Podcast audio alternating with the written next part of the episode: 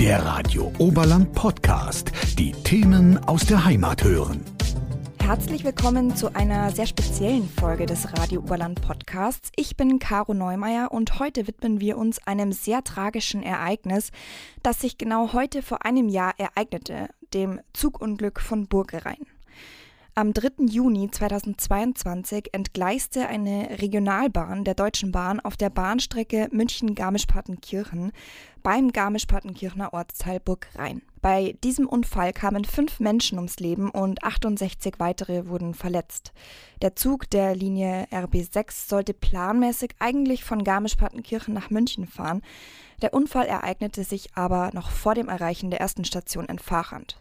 Gegen 12.15 Uhr kam es dann zu dem verheerenden Unglück. Alle fünf Wägen und die Lokomotive entgleisten nahe des Gewerbegebiets Leusach-Auen Nord. Jetzt, ein Jahr nach dem schrecklichen Unfall, wollen wir in dieser Podcast-Folge über die Hintergründe und auch die Folgen des Zugunglücks von Burgrhein sprechen. Wir haben zwei Experten eingeladen, nämlich Clemens Reindl. Er ist Geschäftsführer vom Roten Kreuz und war damals organisatorischer Leiter beim Einsatz und Dominik Kreuzer vom MKT Rettungsdienst in Garmisch. Zum Zeitpunkt des Unglücks war er Einsatzleiter im Rettungsdienst.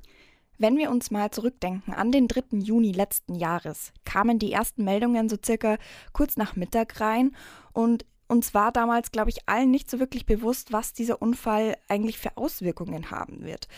Was schießt einem da durch den Kopf, wenn der Piepser geht und es heißt Zugunglück? Ja, äh, die Meldung war äh, ein bisschen sonderbar, weil ähm, zunächst mal auf dem Meldeempfänger stand Zugunfall äh, Leusach und dann eine Leusach-Kilometrierung. Ähm, jetzt schießt einem natürlich ganz komisches Zeug durch den Kopf. Also man denkt erstmal, was ist der Zug in die Leusach gefallen oder so. Ähm, das war aber letztendlich nur Versehen ähm, bei der, beim Setzen des Pins auf der Karte. Ähm, Maidan, Zugunfall, ich sage jetzt mal, bei mir äh, schießt da gar nicht so viel durch den Kopf, weil wir relativ häufig ähm, solche Einsätze haben. Da ist aber, da passiert in der Regel nicht viel. Da holst halt Leute irgendwo raus, weil halt äh, der Zug entweder ein Reh erwischt hat oder nicht weiterfahren kann, weil es ein technisches Problem gibt. Meistens sind es Evakuierungen, wo man die Leute halt aus dem Zug rausholt, irgendwo zum Bahnhof fährt und das war's dann. Also insofern ähm, schießt einem da nicht viel durch den Kopf. Das ging erst los, als man dann wirklich äh, gesehen hat, was tatsächlich passiert ist. Und das war dann schon ein sehr eindrucksvolles Bild. Wie waren denn dann die ersten Eindrücke für Sie? Also auf was mussten Sie sich in den ersten Sekunden, bei denen Sie am Einsatzort ankamen, einstellen? Ja, also äh, es war wie gesagt kurz nach Mittag, ein traumhaft schöner Tag. Und ähm, äh, ich bin dann mit einem Kollegen rausgefahren ähm, wir sind in eine ganz ges gespenstische Szenerie gekommen. Es war völlig still. Ähm, der Zug war entgleist, die Waggons lagen da quer über dem Bahndamm. Äh, der, der Michi Sechsel war der Erste, den ich so wahrgenommen habe, der Feuerwehrkommandant von, von Partenkirchen. Dann war der Dominik auch gleich da. Wir haben uns äh, vor Ort ganz schnell abgestimmt, wer welche Rolle macht, was, was wir tun. Und äh, ja, der erste Eindruck war krass. Dominik, Sie waren ja tatsächlich einer der ersten, die am Unfallort angekommen sind. Wie war das für Sie? Was ist Ihnen da ganz besonders in Erinnerung geblieben? Also ich bin quasi vom Fachhand her angefahren. Ähm, ich war jetzt der Dritte im Bunde, der an der Einsatzstelle ankam. Davor war noch ein Rettungswagen vor Ort. Wie gesagt, der Clemens mit dem Leiter Rettungsdienst von Garmisch waren kurz vor mir vor Ort. Und ja, die ersten Eindrücke, wie man über die Brücke gefahren ist, war, da liegt ein Zug und jetzt haben wir eine Aufgabe. Wo fängt man denn da an bei einer vermutlich sehr chaotischen und unüberschaubaren Situation? Was sind da die ersten Schritte, die man gehen muss? Man spielt auch in den Lehrgängen oder Fortbildungen diverse Szenarien durch. Ähm, welche Gefahren hat man? Auf was muss man achten? Wie gesagt, ich bin dann erstmal an die Einsatzstelle hingefahren, habe mich dann mit dem Clemens an der Mittelleitplanke, wie gesagt, von der B2 abgesprochen, wie wir uns jetzt aufteilen haben uns mit der Feuerwehr abgesprochen und haben dann versucht, Struktur in, diese, in dieses ganze Szenario reinzubringen, was anfangs schwierig war. Weil die ersten Verletzten sind natürlich schon vom Zug her runter transportiert worden durch die Feuerwehr oder auch durch Ersthelfer. Da war am Anfang schon etwas viel Chaos. Ja. Ja, der Dominik hat, hat gerade schon ein wichtiges äh, äh, Wort gesagt, Lehrgänge und Übungen. Ja, wir trainieren natürlich Einsatzszenarien häufig, wir trainieren sie äh, möglichst realitätsnah und äh, es laufen dann Schemata im Kopf ab. Also kurz und knapp gibt es so eine Spielregel, organisiere deinen Raum, organisiere deine Kräfte und setze dir ein Einsatzziel. Äh, das sind so die wesentlichen Dinge, die laufen bei uns allen, die wir Einsatzleitung machen, gleich ab. Wir haben uns kurz über Rollenverteilung abgestimmt. Der Dominik hat einen Einsatzabschnitt übernommen, ich habe die Gesamteinsatzleitung übernommen. Äh, der Kollege Steinbrecher, der mit mir noch dabei war, hat einen Abschnitt am Schaden übernommen. Und damit ist erst schon mal für jeden klar, was, was heißt denn diese Aufgabe, weil das ist trainiert und das ist gelernt. Und dann geht es halt darum, äh, sich zu überlegen, ähm, was passiert da? Die erste Überlegung für uns alle ist immer, wo ist Gefahr? Ja, wo gefährden wir uns selbst? Wo sind Zusatzgefahren? Also beim Zug ist erstmal klar, was ist mit Strom? Ja, die erste Frage Strom konnte ich mit, mit dem Feuerwehrkommandanten sehr schnell klären. Äh, die Leitung lag am Boden, die Leitung war um das Fahrgestell vom Waggon gewickelt, also das ist geerdet, da passiert nichts mehr. Zweites Risiko ist immer, rutscht da was nach, kommt was nach, können wir uns irgendwo verletzen. Und das dritte ist dann, wie kriegen wir die Leute aus den Waggons raus? Ähm, da war jetzt das Szenario so, dass die, die Leute aus den Waggons ja zum Teil schon rauskamen. Also alle Unverletzten auf den stehenden Waggonen waren alles rum. Das ist dann, macht einen chaotischen Eindruck, sage ich mal. Und die Verletzten kamen auch sehr schnell aus, dem, aus den Waggons, weil da die Soldaten auch schon äh, tätig waren. Die haben die Scheiben angeschlagen, die haben die Patienten einfach rausgereicht. Und unser Ziel war dann, ähm, es kam ja dann der leitende Notarzt dazu, der Vinzenz Weingarten. Wir haben die Sanitätseinsatzleitung gebildet und wir haben uns ein Ziel gesetzt, ähm, die, die schwer verletzten Patienten müssen möglichst schnell in die Klinik. Ja, wir nennen das die Roten, die werden rot kategorisiert. Das sind die, die letztendlich lebensbedrohliche Verletzungen haben. Und da gibt es die sogenannte Golden Hour of Trauma. Ähm, so ein Patient soll innerhalb einer Stunde auf dem OP-Tisch liegen. Und das war unser Ziel, das wir verfolgt haben. Und in den Abschnitten laufen die Dinge so ab, wie wir sie gelernt haben. Der Einsatz hat ja sehr, sehr lange gedauert und wirkt vermutlich auch noch bei einigen bis heute nach. Erst gestern kam ja eine neue Meldung zur möglichen Ursache des Unfalls. Somit sitzt der Schock natürlich nach wie vor immer noch tief. Wie können wir uns das vorstellen? Als Helfer vor Ort gibt es vermutlich nicht die Zeit äh, dazu, erstmal in der Situation anzukommen, weil man natürlich sehr schnell und ja, vor allem schon fast maschinenartig handeln muss. Wie war das für Sie persönlich? Also im ersten Moment denke ich, also war zumindest bei mir so, wenn man das Szenario sieht oder das Schadensereignis sieht, schaltet man in den sogenannten Tunnelblick als Helfer. Man versucht dann seinen Menschen Möglichstes zu machen ähm, und versucht den Menschen so gut wie es geht zu helfen und natürlich nach einer gewissen Zeit auch im Geschehen dann und auch in Einsatzgeschehen hat man den Leuten dann schon mal nach einer Stunde angemerkt, hu, jetzt kommt bei den Leuten einfach an, was passiert ist. Und dann muss man die Leute natürlich aber auch auffangen und mit den Leuten darüber reden, ob sie noch einsatzfähig sind oder nicht einsatzfähig sind, weil es sind natürlich schon Sachen gesehen worden, die, wo man ansonsten so nicht sieht oder nicht alltäglich ist. Clemens, Sie haben es vorhin schon kurz angesprochen, Thema Vorbereitung. Bereitet man sich denn speziell auf solche Einsätze vor? Kann man sich auf solche Einsätze überhaupt vorbereiten? Und sind wir auch bei uns in der Region speziell auf solche Einsätze geschult? Ja, die Frage ist immer, wie bereitet man sich auf Extreme vor? Das Extrem ist dadurch äh, gekennzeichnet, dass es über den Normalfall weit hinausgeht. Also darauf sich vorzubereiten, ist immer schwierig. Ähm, ich glaube, unsere Region zeichnet aus, dass wir relativ gut aufgestellt sind im ganzen Bereich des Katastrophenschutzes, also sowohl Sanitätsdienst, Rettungsdienst, Betreuungsdienst wie auch bei den Feuerwehren und beim THW.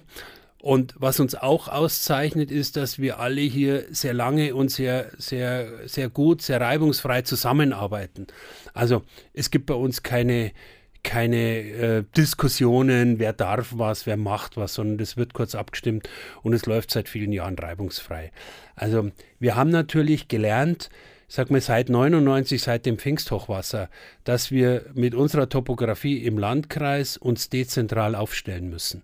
In unseren Talschaften kann es immer mal sein, dass ich einfach abgeschnitten bin.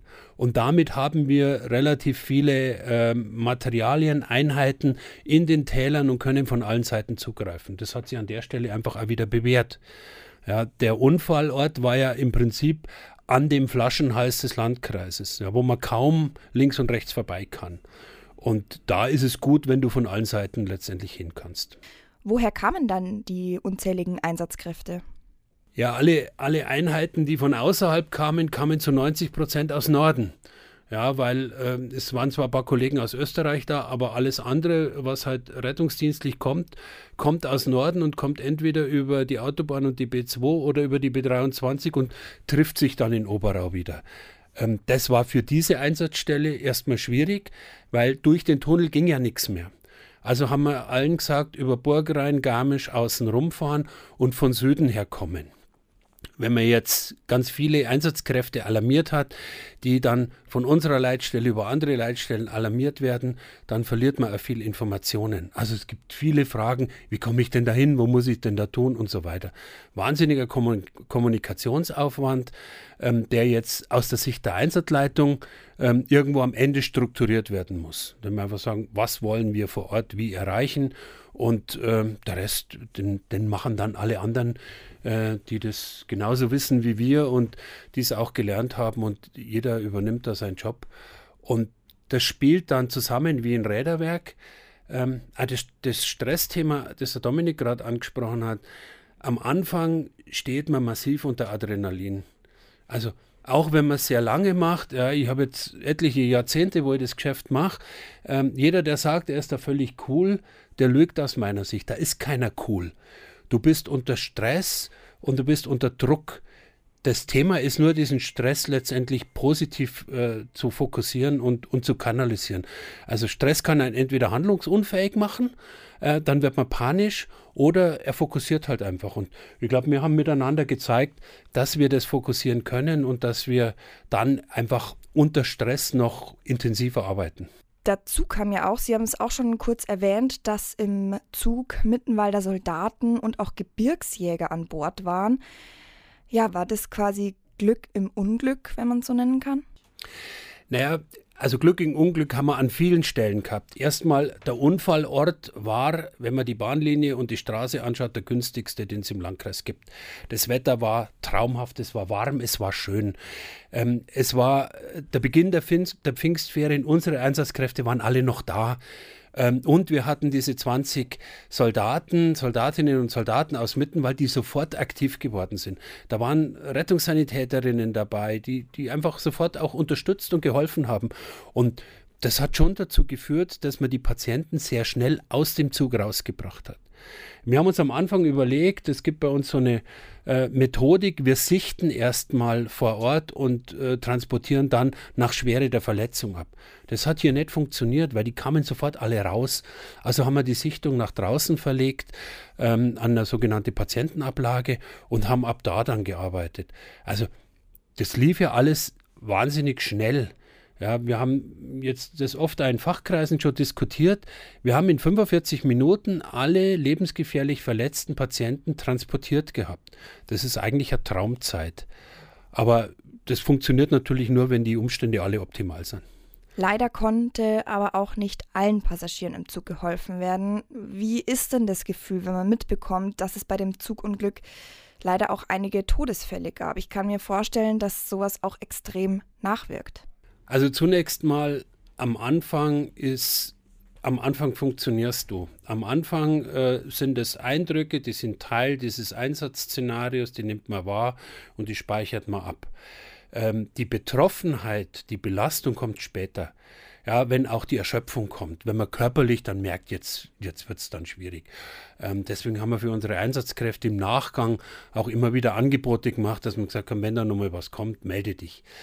Ähm, im, Im Rettungsdiensteinsatz ist es, ja, ohne dass es zynisch klingen soll, auch ein Teil der Normalität, dass du Patienten verlierst, weil du ihnen nicht mehr helfen kannst.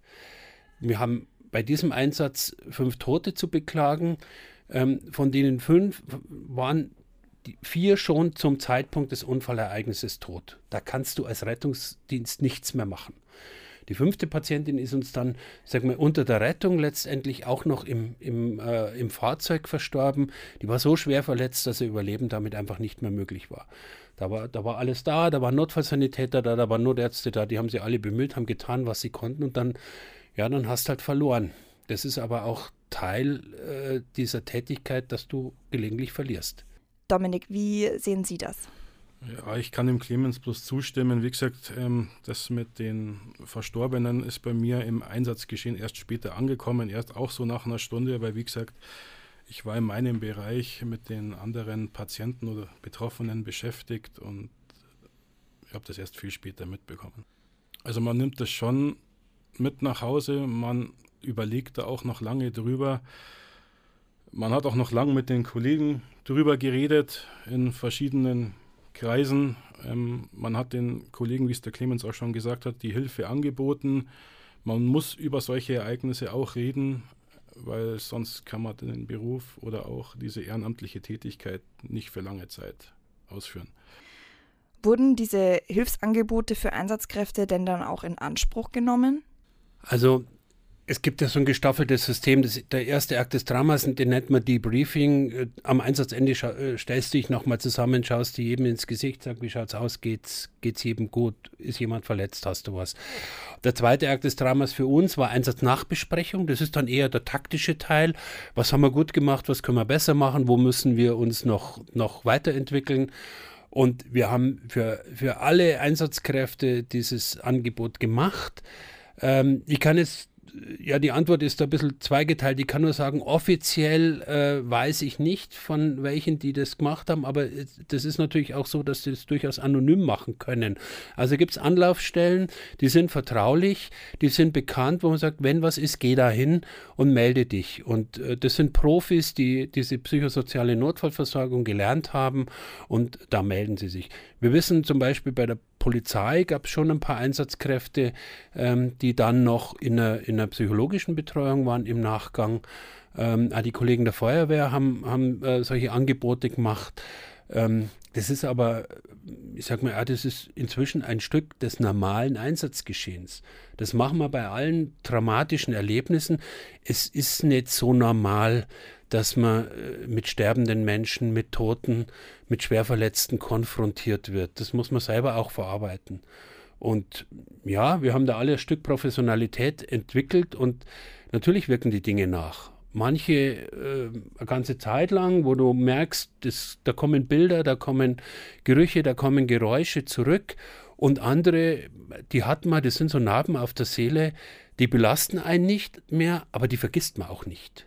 Und da haben wir alle unsere Einsätze, die wir nicht mehr vergessen.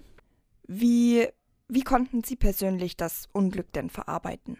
Familie hilft, aber Familie hilft einfach, einfach als, als, als Basis und als, als Rückzugsort. Äh, also ich nehme die Dinge nicht in die Familie mit, weil ich glaube, das ist schwierig, äh, wenn ich dann jetzt äh, meine belastenden Erlebnisse an, an meine Frau oder meine Kinder weitergebe, weil da haben die auch nichts davon. Also äh, klar ist es dann einfach, es ist dann einfach der richtige Weg, wenn du dann sagst, so, jetzt gehen wir mal spazieren oder machen wir eine Radeltour, dass du einen Kopf frei kriegst und wieder andere Eindrücke hast. Aber ansonsten glaube ich, dass solche Dinge, wenn es einem schlecht geht, dann gehört es in einen professionellen Bereich. Und uns ist immer nur wichtig, äh, dass wir den Kollegen sagen, es ist auch normal, wenn es dir mal schlecht geht. Also die, die Zeit ist vorbei, wo man sagt, oh ja, das ist halt ein Weichei. Das ist überhaupt nicht so. Das kann treffen, das trifft auch jeden. Und dann muss man Manns oder Frau genug sein, zum sagen, ja, das macht jetzt was mit mir. Und dann gehe ich einfach zum Profi und dann kann ich das auch aufarbeiten. Jetzt so ein Jahr nach dem Unglück, gibt es denn noch etwas, das Sie den Einsatzkräften mitgeben möchten? Also mir persönlich ist einfach nochmal noch mal wichtig, äh, Danke zu sagen bei all denen, die da dabei waren. Und es sind so wahnsinnig viele, äh, die, da, die da mitgeholfen haben.